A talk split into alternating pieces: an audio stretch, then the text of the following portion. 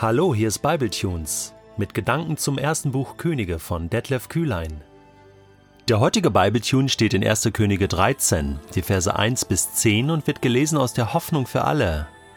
Als er gerade oben am Altar stand und opfern wollte, erschien plötzlich ein Prophet aus Juda. Der Herr hatte ihn nach Bethel gesandt. Mit lauter Stimme rief er zum Altar hin, was der Herr ihm aufgetragen hatte. Altar, Altar, so spricht der Herr. Der Königsfamilie von David wird ein Sohn geboren werden mit Namen Josia. Er wird auf dir die Priester schlachten, die an den Opferstätten dienen und nun hier ihre Opfer darbringen. Ja, Menschenknochen wird man auf dir verbrennen. Dann wandte der Prophet sich an das Volk und sagte, Ein Zeichen soll euch beweisen, dass der Herr durch mich geredet hat. Dieser Altar hier wird zerbersten und seine Asche, die mit dem Fett der Opfertiere getränkt ist, wird auf dem Boden verstreut werden. König Jerobiam stand immer noch oben am Altar. Als er hörte, was der Prophet gegen den Altar von Bethel sagte, streckte er zornig seine Hand gegen den Boden Gottes aus und befahl seinen Männern: Packt diesen Kerl! Da wurde sein Arm steif, so dass er ihn nicht mehr zurückziehen konnte. Im selben Augenblick brach der Altar auseinander und die Opferasche wurde auf dem Boden verstreut. Alles traf so ein, wie der Prophet es im Auftrag des Herrn angekündigt hatte. Da flehte der König, Bitte bete für mich zum Herrn, deinem Gott, versuch ihn zu besänftigen und bitte darum, dass ich meinen Arm wieder bewegen kann. Der Prophet betete für den König, und sofort war sein Arm wieder gesund. Da lud König Jerobiam den Boten Gottes ein. Komm mit mir in mein Haus und iss etwas. Ich möchte dir ein Geschenk geben. Doch der Prophet wehrte ab. Selbst wenn du mir dein halbes Haus schenken würdest, käme ich nicht mit. Ich werde hier weder essen noch trinken, denn der Herr hat mir befohlen, du sollst dort nichts essen und nichts trinken. Kehre auch nicht auf demselben Weg zurück, auf dem du nach Bethel gehst. So ging er auf einem anderen Weg nach Hause. Warum greift Gott eigentlich nicht immer sofort ein, wenn Unrecht geschieht in dieser Welt? Das habe ich mich schon oft gefragt. Warum hält er dich und mich nicht auf, sofort, wenn wir im Begriff sind, etwas Schlechtes zu tun, etwas Böses zu tun, uns zu versündigen. Ich habe mich gefragt, warum hat Gott damals im Garten Eden nicht eingegriffen und dieses Fehlverhalten von Eva und Adam unterbunden? Dann würden wir jetzt in einer anderen Welt leben. Warum hat er Judas nicht aufgehalten, als er Jesus verraten hat? Warum, warum, warum, warum? Man kann sich das oft fragen und kommt doch zu keiner Antwort. Auf der anderen Seite gibt es diese Situation, wo Gott sofort eingreift. Oder? Hier. Jerobiam steht auf dem Altar, will gerade den Götzen sozusagen opfern hatte sich total verrannt und plötzlich kommt da ein Prophet. Ich weiß gar nicht, wo der herkam. Der ist irgendwie aus dem Himmel gefallen. Nein, er kam aus Juda. Interessanterweise. Ja, aus dem Südreich, quasi jetzt nach dieser neuen politischen Situation in Israel aus dem Ausland. Ne? Ausgerechnet aus Juda kommt ein Prophet. Der Herr hatte ihn nämlich nach Bethel gesandt. Das heißt, zeitgleich während Jerobiam diese ganze Altäre da aufgebaut hatte und alles organisiert hatte, die ganze Prozession, lief dieser Prophet schon mal los und kam jetzt auf die Sekunde genau dort oben auf dem Altar an, wo äh, Jerobiam gerade das Feuer anzünden wollte, gerade opfern wollte und zack, greift er ihm sozusagen in den Arm, sprichwörtlich, ja.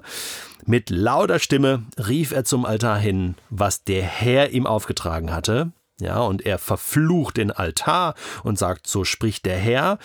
Äh, und jetzt kommt eine Prophetie, äh, über die Königsfamilie von David. Da soll ein Nachfolger kommen, ja, mit dem Namen Josia. Meine Güte, Josia, das ist noch 300 Jahre hin. Der kommt erst irgendwann so 639 vor Christus. Wird er überhaupt geboren? Und wird dann der jüngste König Israels werden mit acht Jahren, besteigt er den Thron und wird für Ordnung sorgen und diese ganzen Altäre dann abreißen in 300 Jahren. aber der Prophet sagt das jetzt schon mal voraus. Gott macht quasi deutlich, du, ich habe das alles im Blick, ich habe das alles im Griff und der Josia kommt äh, in 300 Jahren. Ne? Äh, sogar mit dem Namen wird er hier schon benannt. Also Gott schaut aus seiner Ewigkeitsperspektive auf diese Welt und überlegt sich gut, wo greife ich ein, wo sage ich schon mal was, wo mache ich gar nichts. Gott lässt auch manchmal einfach die Dinge laufen. Und wir werden auch erleben, vieles in der Geschichte Israels lässt er dann weiter laufen und lässt die Menschen dann auch ihre eigenen Entscheidungen treffen, aber auch Verantwortung dafür tragen und die Konsequenzen davon erleben. Wir erleben das eine und das andere. Es ist nicht immer 0815 und alles gleich bei Gott. Ja, äh, also Jerobeam steht immer noch oben am Altar und, und denkt so, was, was will dieser Prophet da aus, äh, gegen den Altar von Bethel sagen und streckt zornig seine Hand aus, ja, und ähm, befehlt also diesen irdischen äh, Soldaten, packt diesen Kerl, ne, und da wurde sein Arm steif, ja, so dass er nicht mehr zurückziehen konnte, so wie äh, Miriam und Aaron, als sie gegen Mose was einzuwenden hatten, sofort weiß wurden und Aussatz bekamen. So, äh, das ist halt Wirken Gottes. Da hat nicht der Prophet irgendeine äh, magische Kraft, so wie bei Herr der Ringe, ja, dass der irgendeinen Stab hat und dann irgendwie mit irgendwelchen äh, Kräften da unterwegs ist. So müssen wir uns das nicht vorstellen, sondern das ist ein Eingreifen Gottes. Und im selben Augenblick bricht auch noch dieser Altar auseinander und, und alles traf so ein, wie der Prophet es angekündigt hat im Auftrag des Herrn. Und dann passiert mit Jerobiam etwas. Ich meine, das ist eigentlich Gnade, oder was der hier erlebt. Äh, obwohl er jetzt einen, steifen Tennisarm hat. Äh, aber das ist Gnade, äh, dass, dass er anfängt zu flehen und sagt, hey, Oh Mann, bitte bete für mich zum Herrn, deinem Gott. Versuch ihn zu besänftigen. Ich habe einen Fehler gemacht und mein Arm, ja, ich, ich sehe es ja ein. Muss es immer so weit kommen? Ich meine, muss Gott immer einen Propheten schicken und, und einen Altar zerbrechen und alles kurz und klein schlagen und dir körperliche Schmerzen zufügen, du Mensch, dass du kapierst, hey, hör doch mal auf mit dem, was du da tust, das ist nicht okay? Es ist vielleicht der Grund, warum äh, Gott mir häufig nicht den Propheten ins Haus schickt, äh, äh, sondern äh, eigentlich sagt Detlef, du musst es eigentlich besser wissen. Eigentlich weißt du, was ich will. Und nein, Detlef, du brauchst auch keinen Propheten, den ich dir jetzt schicke, der dir das alles nochmal erklärt, sondern du hast ja Mose und die Propheten, das Wort Gottes. Schriftlich. Du hast es ja. Du kannst es ja nachlesen. Du kennst ja meinen Willen. Du kannst es immer wieder abgleichen, immer wieder prüfen.